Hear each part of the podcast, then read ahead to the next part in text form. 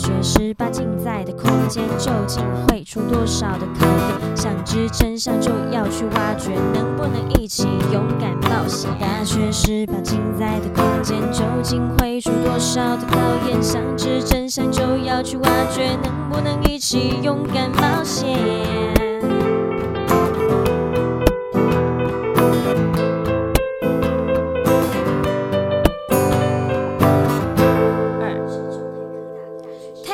我们是中台科大大学十八进，我是主持人邵海瑜小海。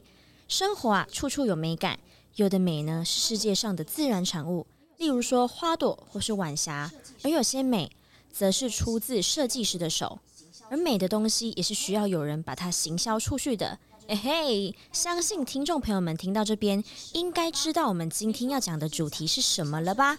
没错，就是讲行销设计相关的。让我们欢迎今天的来宾 Jason，掌声有请！呜呼！不要紧张，没关系，我们 好，不要紧张，没关系，我们再来一次，掌声有请。那好，我是 Jason。你自我介绍一下。那你要对 Jason，你自我介绍一下，让大家认识你这个人。简单的自我介绍就可以了。呃、我之前从事行销设计有三四年之久，那我自己私底下也有去接过案子，然后包含在这个过程中如何去学习，以及面对客户的需求，还有面对老板这些，就是都有一些心得可以分享给大家。就是都有一些心得可以分享给大家。哦，那说到这个 Jason，为什么他今天来上节目呢？因为就是小海我本人邀请的，对，他是我邀请的来宾。哦，我们要不要讲一下我们怎么认识的呢？可以啊，反正 你讲还是我讲？就是就是在交友软体上认识的。OK，在交友软体上认识的。对，我们是在交友软体上认识的。然后我们认识了，好像也有两三年了吧？应该有三四年。那么久啊？因为我记得我们是在疫情前就认识。对对对啊！疫情两年了，然后疫情前我们其实已经认识了。疫情疫情二零二零。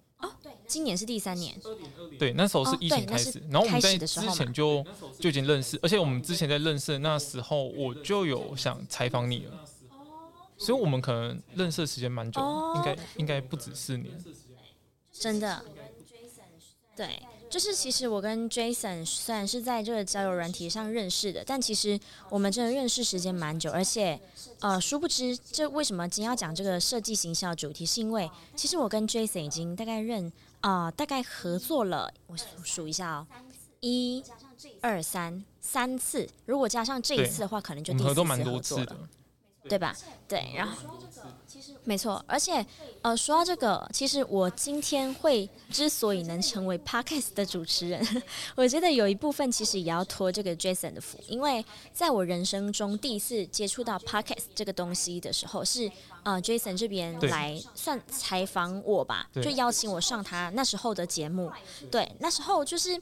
我我后来有去听一下下，我觉得哇天哪，那时候真的讲的哇哦，可能就没有什么经验。那我觉得，因为这个人是需要慢慢的去成长，然后才有办法进步的那一种。所以呃，第一次是因为 Jason 接触到这个 Podcast，后来在我担任这个大学十八镜的主持人一段时间之后，是在大概一年一年前，或是在几个月前，可能不到一年，然后 Jason 这边又有邀请我再去他的呃新节目。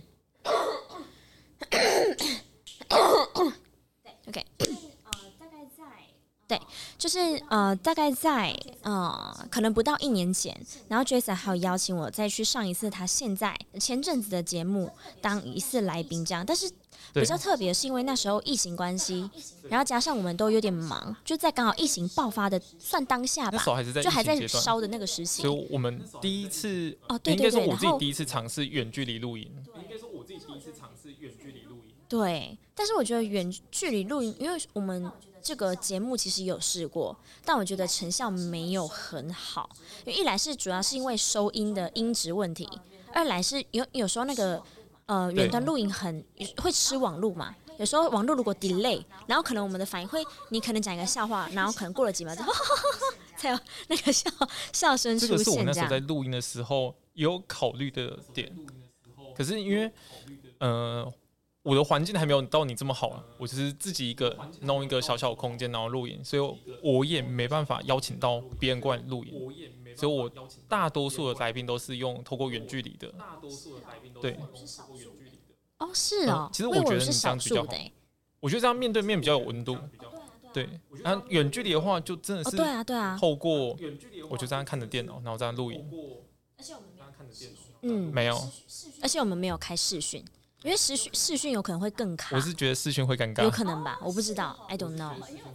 哦，是哈，哦，因为我自己是习惯就是讲话的时候看着人家的眼睛，对，因为这样我就可以很快速的就读读到对方想要对对对。什么样子的表达。对，比较能抓到 get 到哪些点这样子。好，那我们前面呢已经闲聊了一下了哈，我们现在来切入今天的主题。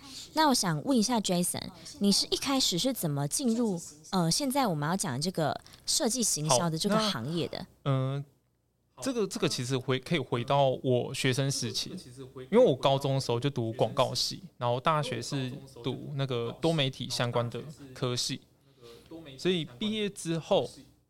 我一就是很理所当然要去找那个设计相关的工作嘛，然后我那时候的工作其实我想走跟游戏相关的那个美术的部分，可是这部分就是对对那时候还是学生我来说的话难度比较高，然后我想说好，那我就先找一个设计相关的工作，我可以在职场中里面去学习，然后一边累积自己的作品集，所以我就选择那个美编，对，然后进去美编之后。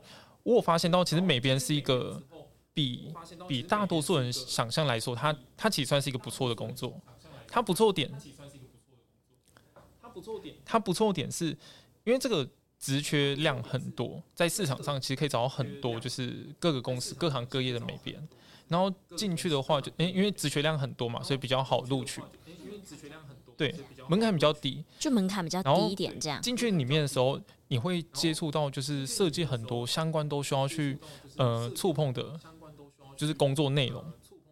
那虽然会刚开始进去的时候，你会觉得会很会很杂，就是我什么东西都好像要碰，对。但是我觉得它好，它的好处是对于我自己周遭啊，我认识很多设计系毕业的，他们其实都不知道自己真正的方向要往哪里走，或是要专精哪一条路。那先到美编去工作的话，我可能可以接触到就是平面设计嘛，然后海报、影片剪辑啊，甚至我我还会去触碰到行销或是企划之类的。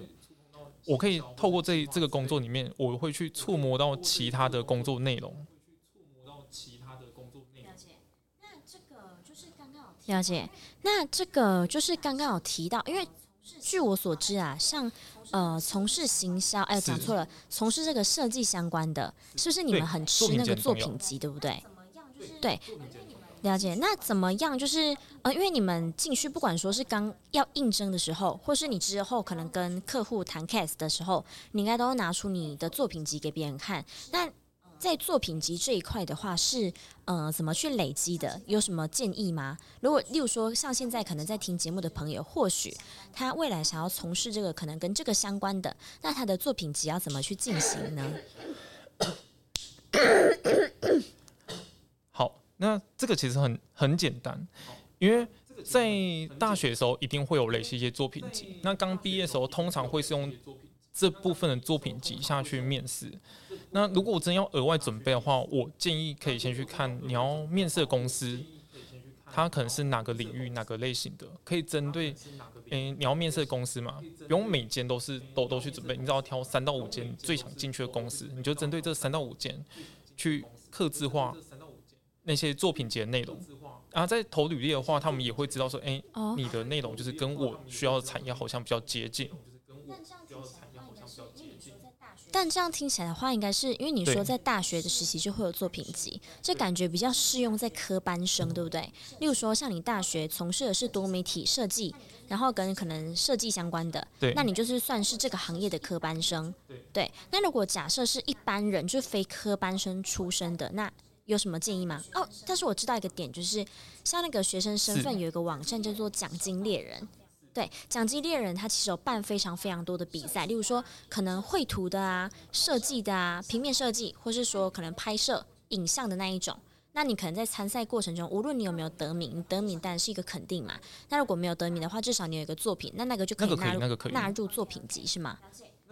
哦，OK OK，了解。那你开始进入就是职场，你变成职场小白后的就是职场新手，那你入行遇到的第一个挑战是什么？第一个挑战，我印象最深刻的是在工作上去做自己没有接触过事情。对，因为有去有去走进职场的人都会发现，我在学校学的东西跟进去职场要使用的技能会有些不一样。对，然后很多都是要自己再去重新学习的。然后我进去职场的时候，那时候我要去经营社群，像 FB、IG 或 YouTube，可是那些在我当时的学校是没有教，所以我必须在职场中里面，我要自己去掌握一个自我学习的能力。对，那其实这个我觉得它是不管在任何行业都很重要，因为你在职场中你可以自我学习的话，你的技能会成长，那对之后的就业或是要升迁，还是呃想自己出来接案都是有帮助的。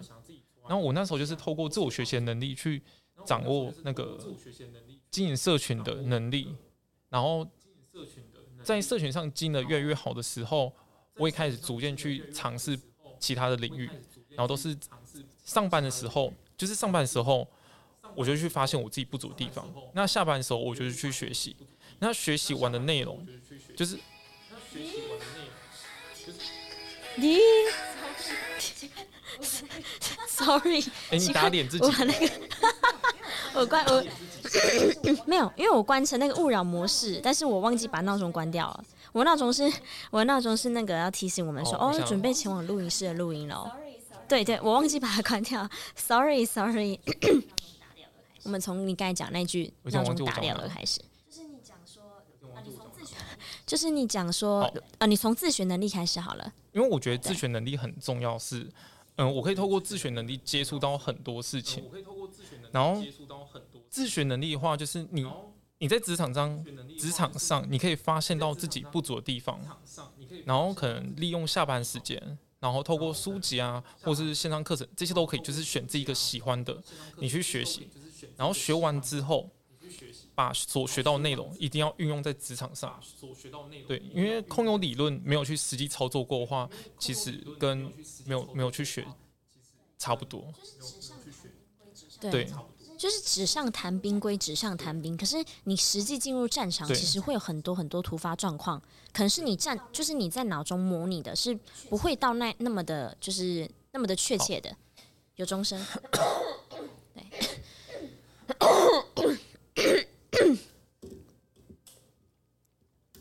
我忘记这上课转下课转，等下我忘记这上课转下课转，所以等一下有 可能会再打一次。我听到的时候会跟你讲。就是有点像是纸上谈兵，跟实战经验其实会不一样，因为有时候在你在脑袋模拟的情境，可能跟你实际上，因为实际上的不可控因素太多了，然后加上它的变因非常多，所以有可能你的模拟都只是你脑中的模拟，但它拿来现实就可能套用到你前面讲的，在学校学的，不见得在。真正的职场上能够派上用场，right？OK，。好，那从这个的话，就是当你开始啊，呃，已经熟悉了职场之后，那这个设计开始让你最头痛的地方是什么呢？嗯，设计上最头痛的，我觉得有好几点可以讲。对，第一点，第一点就是，嗯，呃，今天在设计这个东西。就是，像我第二份工作是做平面设计，然后我们是要去接客户的案子进来设计。那那个时候我们是需要去发想内容，然后去找素材，或是自己去制造，就是制作那些素材，然后把它结合在一起。而我们设计出来的东西，我们可能自己很满意，然后我们会交给资深的设计师把关嘛，因为还是新人，诶，把关都 OK 了。给老板的时候，老板开始有些建议，然后我们就照老板的方式改嘛。改完之后发现。客户那边比较喜欢当初版本，但不喜欢老板改后版本，这就是很尴尬的地方。但是，呃，我因为我自己是后面，我后面才可以体悟到，就是其实我们在设计公司的时候，我们真正的对象其实是老板。对，这这个是很现实的问题。然后，我认为最理想状态就是等等自己的经验累积到一定程度的时候。最理想状态就是我今天设计出来的内容是老板可以接受，然后消费者也会喜欢的，或是客户也会喜欢的，那在这才是最好的作品。对，可是实际上设计就是一个很主观的东西，所以在设计上的时候，一定很容易会被别人打枪，而且对方打枪的时候，都会给一些很很尴尬的，就是可能会觉得说，哎，我觉得这个作品太空了，好像嗯、呃，再多一点东西，然后就会问老板说，那老板要多一点什么东西？嗯，就是再多一点。他就是对，很模糊、很抽象、模糊的那样。对，不然说，哎、欸，那个这个字再往右上角偏一点点，然后实际上没有，实际上他要看的时候，他其实要往右下角偏。没有，实际上他要看的时候，他其实要往右下角偏。哦，好，对，就是会跟原本的不太一样，就对了。对其实我发现，因为其实我们，呃，我我前阵子有一个来宾也是讲。行销设计相关的，只是我不知道那一集什么时候播，因为我们是预录嘛，才会播。那我发现，加上我自己有认识那个平面设计师，我发现只要是设计师相关的，都会遇到一个问题，就是可能你有过很多草图的版本。然后，可是客户客户就是喜欢最一开始第一个，他可一开始觉得那个那个不好，然后就说哦，我们可不可以再多一点选择？就坏话就说哎，哦，我还是不是喜欢原来版本？然后你就会就心里会很想干掉吧，就是哦，我花那么多时间在画这些草图或者怎样怎样，那你跟我讲说，我最喜欢的是一开始，嗯，就他他们的眼中只会看到那张图，但不会知道这一张图背后他我们花多少心血去制作，就是去设计这件事情，对，那。其实还有另外一点是，没错。其实还有另外一点，那个印刷，那个只要只要走设计，不管是美编还是自己出去接案，都一定会遇到印刷。然后其实印刷它是一个博大精深的，我觉得是一个很大的课题。而且还有一点一些术语，对不对？就一开始平面设计可能它不会，就是它可能只是就是稍微涉猎一下。可是真正当你要印出一个成品的时候，其实在印刷跟那个你的设计之间，又会有一个就是可能一开始没有听过的术语，或是要知道的小美感。例如说要不要什么去去白边？嗯、因为我我之前有印过那个，哦，对，他那个其实就是出血线。对，我是门外汉。然后，呃，对。出血，对啊，出血线的意思是这样讲，超过这个地方会看应该都知道 A 四白纸嘛，对。然后 A 四白纸在印的时候，如果我印一张满版的图片，我印出去的时候，它它一定会有个百变。对。我印出去的时候，它它一定会有个白边。哦。因为可是它已经满版，为什么会有百变？因为等一下，钟声。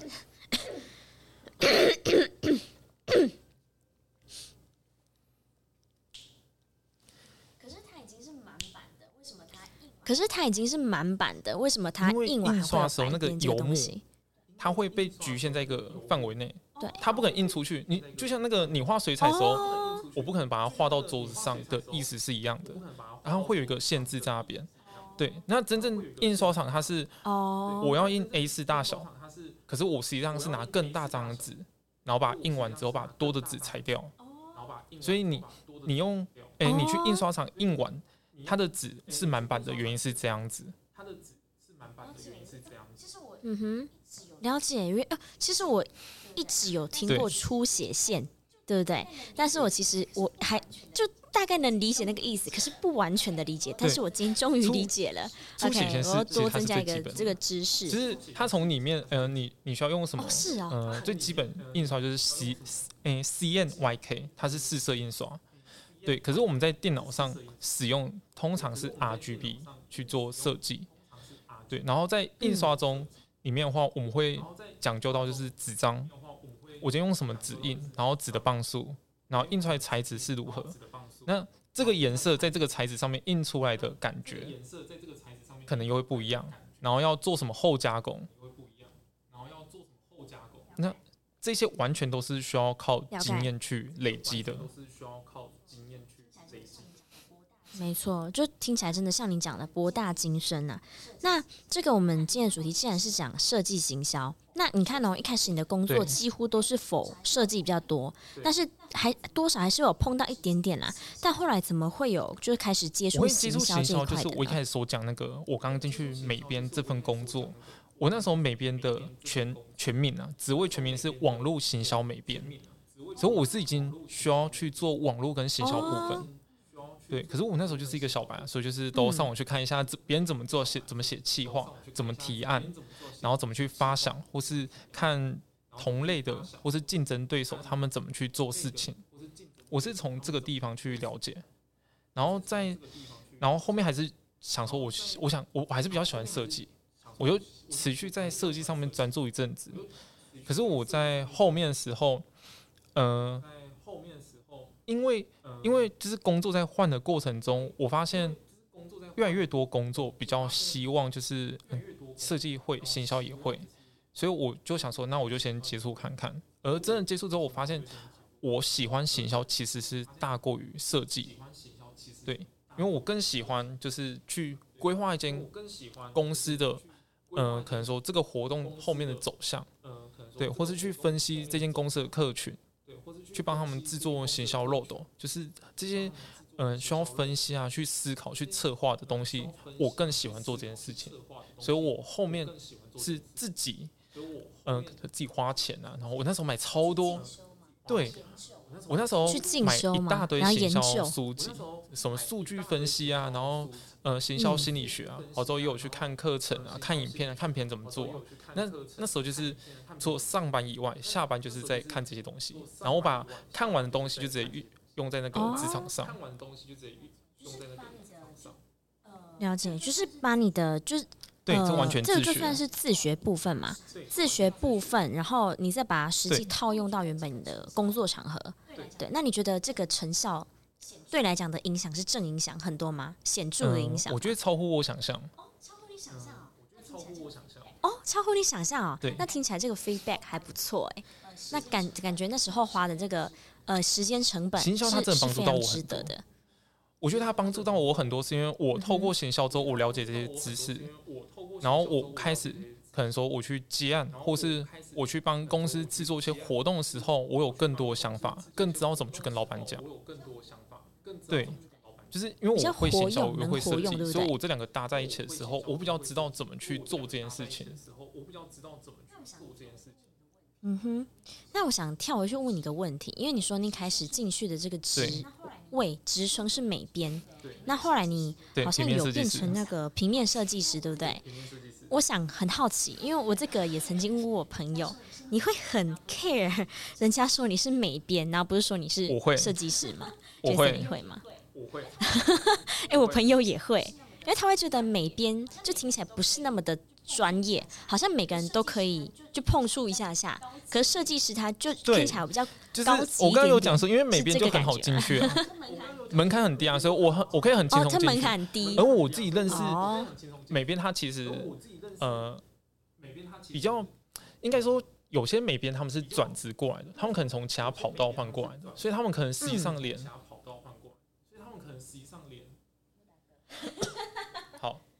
大哥，他们实际上可能连那个设计软体是什么都不知道。设计软体就是真的没有什么专业性哦。对，然后就是真的没有什么专业性可言。对对对，就感觉有点像小帮手的那种概念嘛。那真的会设计能力，或是嗯，当时我就是我很喜欢去学一些东西啊。我那时候也因为我想我想去做 YouTube，或是我想录 Podcast，所以我都自己额外去学学很多其他的软体。那这些我都是有运用在工作上。所以我觉得同样是美编，每个人的能力其实落差可以到很大。落差可以到很大。嗯哼，了解。那这个呃，我们要跳来回来行销这一块啊。那至今为止啊，这个 Jason，你有觉得选择设计行销这个区块对来讲是正确的选择，或者说你确定你这个方向是对的吗？虽然听你这样讲，因为你在讲。行销的时候，其实你的眼睛是有发光的，所以我觉得这一个问题应该答案很明显啊。你会认为这是非常正确的选择，对吧？对。OK，那这个，呃，想问的是，对于这个你的行销相关的工作啊，设计或设计行销的，有没有什么特别印象深刻的事件？对我印象最深刻就是在去年的公司上，因为我是在一间健身房工作，然后那间健身房它其实。嗯，刚开幕没多久，可是健身市场其实大家都知道，有沃俊啊，有建工啊，就是大品牌很多，竞争很激烈。然后我们只是一间小公司，所以这些小公司我们所有的行销预算其实是有限的，再加上就又疫情的关系，所以景气不是真的很好。然后我那个时候就是，嗯、呃，我把学完的行销内容，我就学完的时候，我就突然发现，我觉得我们公司的。就是一些字典方面，它是不够的，就是我们的竞争力其实不明显，对。然后我就开始去做一件事情，我就开始把整个公司附近所有的健身房，我把他们找出来，然后我去开始研究他们的竞争力在哪里，他们的特点、他们的价格、他们的客群在哪里，全部弄完之后，我才回来去分析我们的。然后发现，嗯，我们的擅长，嗯，我们的特点在哪里？然后我们的劣势跟优势在哪里？然后列出来之后，我就写好说，哎，我们原本是这样子，然后怎么去改变这件事情？那改变这件事情的话，可以用过，可能用周年庆的名目，因为那时候其实也快到周年庆，就是用周年庆的名目去做这件事情。然后就把这件事情去跟老板讲。对，有。他其实有被采用吗？呃，风险是蛮高，因为那时候是已经有动到会员价格。风险是蛮高，因为那时候我们那时候会员是单价比较高，可是那时候单价高，尴尬的是我们的单价已经快接近沃君跟建工。那在对我们不是大品牌，可是你们并不是大品牌，对于那一些能能接受就是这么高单价的人来说话，他们会更愿意去选择大品牌。那如果我们再往下比的话，其实还有比我们更便宜的。所以我那时候是希望说，我们可以再把价格下修一点点，然后去凸显我们的特色，然后真的去透过活动打手。我今天是暑假，暑假那两个月，三间分店的总就是总收入是超过五百万。对。因为这个执行的这个计划，看来这个行销真的是蛮算蛮成功的案例。行销预算其实很低，我花的不超过十万。真的？哦，哎，这样回收的那个成本，就是你的不仅成本赚了，然后扣除就是净赚，其实也真的很多很多。当然我们也是要包含这个时间成本，因为毕竟时间也是金钱。因为我只是去我。行销它其实就是我站在公司的角度去思考整个活动走向跟公司的走向，所以真正去执行在第一线执行呃业务啊，或是健身教练啊，他们其实都都有提供很大的帮助啊。对，所以这里不会是我一个人的功劳，是都是大家的功劳。没错，因为。毕竟要有他们给你的一些数据什么的，或是跟你讲说哦，我们的这个怎么运作的，你才有办法收集到这些，然后去进行一个分析跟比对，还有你的计划，整个计划的制定。对，这边我想要分享一下，就是因为我前面一开始有提到说，其实我跟 Jason 合作，就扣除这次录音不算的话，其实我们已经有三次了。我我也想要就是站在呃你的合作的伙伴，我来讲，我想要讲一下就是这个效益，这样就是。我们第一次那个 podcast 不讲，因为那个都算是我们还在新手，然后摸索实习。那我们真正比较大的一次合作，应该要讲到，就是像我自己有个团队嘛。如果听节目的朋友都知道，就是我们一个团队，然后我们叫民风 FCS。然后我之前在疫情的时候，其实那时候因为教育部停课，所以我的很多跟学校的 cast 全部都都被 cancel 掉，然后只剩下那种。一两个，就真的是一两个的那种私人的私人的 case，我可以说接近是八到九成失业。可是 Jason 你也知道我的个性，我看起来像是有办法闲下来的人吗？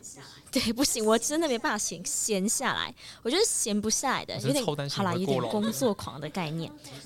对，哎、欸，对他都会跟我说，哎、欸，你要好好休息哦，怎么样怎么样？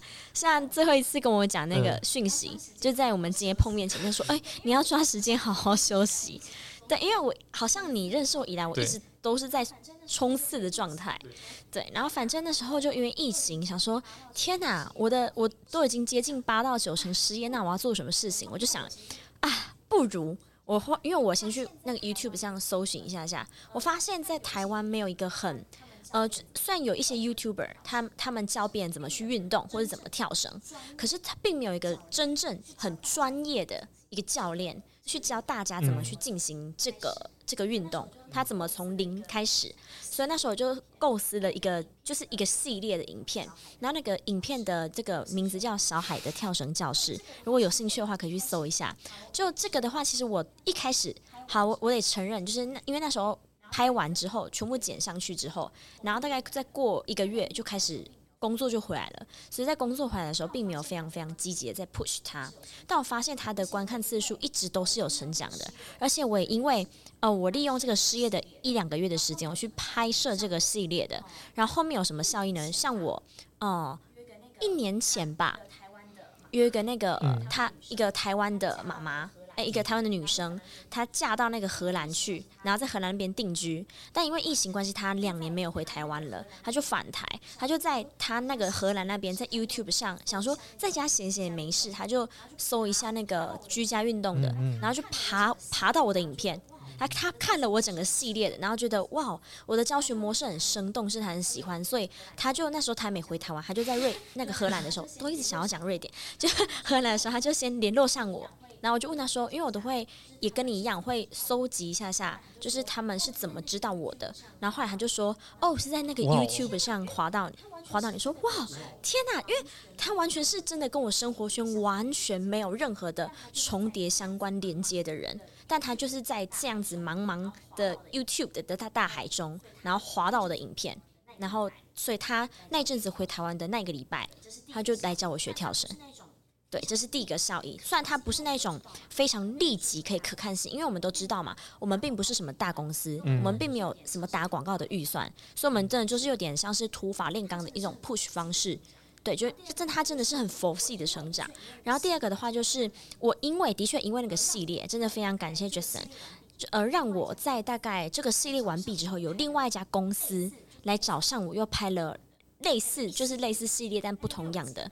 那个一系列的影片，大概六集吧，所以那个也算是我的短期内的额外一笔，算也没有到非常可观，但是就是有至少我去工作一两天，然后可以那个拍片的那个 价格嘛，那个金额嘛，对对对对，然后我就觉得天哪，哎，原来我那些花当初花的那些时间什么都是值得的。因为那时候就是我们的合作模式算是互惠的方式，因为刚好 Jason 的朋友他需要一个比较不同样影片的作品集，所以拍摄是我在我自己的地方，就是呃拍摄是我负责的，然后教学内容什么脚本撰写啊这些都是我负责，但就是可能在那个呃剪接这一块是 Jason 的朋友负责，还有 Jason 会稍微帮我看一下我的。例如一些文案呐、啊，或帮我写一些文案之类，这些都是对我来讲是很有帮助的。所以这是个这个算是我的很实际的一个分享。对，他刚才讲的是他公司，那我既然邀请他来了，对不对？我一定要讲一下这个实实质的回馈。你听听完了，因为这个这件事情我从来没有跟 Jason 讲过，所以我蛮开心这件事情可以帮到你的。对，那如果我说你接下来要用的话，我觉得你之前那些影片都录了。对，你可以去抓出一些重点，弄成那个短影片，然后放在 IG 上面。因为它是现在的趋势。哦，哎，这是一个方法。然后，因为影片素材都已经剪好，所以你只要在可能额外就是去花一点时间把它弄成短影片，然后弄几支短影片，然后去放着。哎，哎，这其实这个我没有想过，哎，但我觉得可以执行。如如果我可以，因为现在说真的，就是现在你打广告的话，你的广告费没有高到一个程度的话，其实也很难看看到效应。那同样在就是我发贴文啊，或是发呃影片类型之类的话，因为目前 IG 跟 FB 都比较注重短影片，他们想跟抖音竞争，所以对短影片他们会比较去推广。对对对，就自动他们的设定的那种，它的触及率会比较高一点点。然后标签在设定好，这这部分应该会比较懂，因为你比较常去设定，就是这个领域的标签。嗯嗯。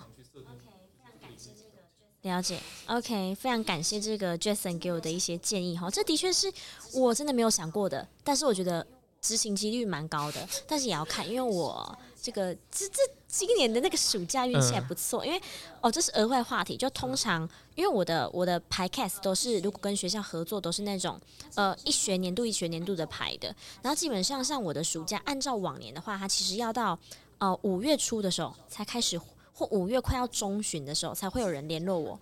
但我今年真的人气可能比较行一点，就四月中的时候我就已经敲到了三个 case，这么快，在我的暑假，对对对，真的。然后我四月底的时候快要满了，所以如果有多的时间的话，我觉得这个我非常愿意执行。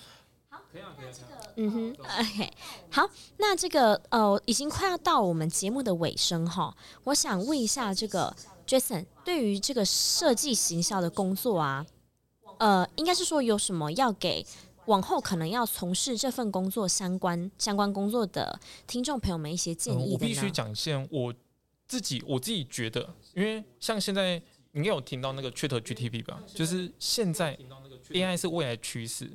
对，然后有很多人发现，就是哎，我用 AI 去生产文案啊，或者是去做一些图片，可能比较快。对，但是我相信这件事情，它虽然对这个行业会有冲击，可是如果我换一个角度想说，如果我可以去结合 AI 的能力，可能说它它帮我更快想出文案，但是我把它换成自己的风格，或是我去思考如何跟 AI 去合作的话，我觉得走这个趋势会是在应该走这个方向的话。会是在未来是一个趋势，对，而且实际上 AI 虽然会冲击到，但是要想老板他也不会亲自去操作 AI，所以学会如何使用 AI 这个工具，然后帮助从事设计或行销的话，呃，至少在后面时候跟别人竞争的时候，你会多一个能力，多一个特色在。对，就借力使力的概念，可以让你原本的可以更好，但我。自己是觉得目前 AI 产生的文案，因为我虽然我没有使用过，但是因为就是会、嗯、还是会有人会分享他使用心得。我有看过 AI 产生的文案，我觉得他目前还没办法做到一点，就是他没办法把文案写的，他可以写的吸引人，但他不能够目前还没办法写的很有温度。对，因为如果你是人，真的亲自去写的文案，你会先了解那家公司的特色是什么，然后他怎么样去打到那个观众，就他的需求。可是 AI 这部分是暂时还没办法的，它只能给你一个看起来很完美的文字。要要去做的事情，就是我可以透过 AI 去产生可能十二十个很多不一样的想法，而这十二十个如何去让它赋予温度的话，就是呃，我觉得是可以去朝朝着方向。了解，对，那这个就是真的是这样子，因为其实现在的那个科技啊一直在进步。现在有 AI 可以产生文案，那未来会有什么的呃比较人工智慧的辅助？其实我们也都说不准，因为这个时代实在是变化太快了。那如果想要在这个，如果想要在这个时代啊，你要能够保留，一直保留有所谓的竞争力的话，就是套用一句哦，我学过那个乐龄课程，以前都是活到老学到老。现在就是你要先学到老，你才有办法活到老。我们必须得在生活中不断的去学习，各方各面的学习都好，你才有办法拥有你的竞争力，然后在一票人群中脱颖而出。对，相信今天的呃这一集对我来讲嘛，就是我本人听到那个 Jason 的话，其实他有点点醒我，就是可能在我自己的团队这一块，可能要去做 push 的地方，有一些新的想法。那也希望这一集呢，呃，对那个听众朋友们来讲有所帮助的。虽然我们这一集也是讲设计行销，但我觉得跟我另外几要的来宾，你们两个的那个 style 跟走向风格很不一样，因为他的话比较否向呃实体的，就是线下的活动。去举办，然后去整个规划统筹什么的。然后你的话比较像是那种推一个产品出去的那种感的那种感觉。OK，那非常高兴今天呢，Jason 来到我们的节目。好啦，那时间差不多，也准备要收摊上课喽。希望这一集呢，能够给大家，就是让大家准备踏上设计行销之路的新人有所收获。最后别忘了，记得到我们大学十八进的 Facebook 粉专帮我们按赞，还有 follow 我们的 IG 哦。那我们就下次在中台科大相见喽。拜拜。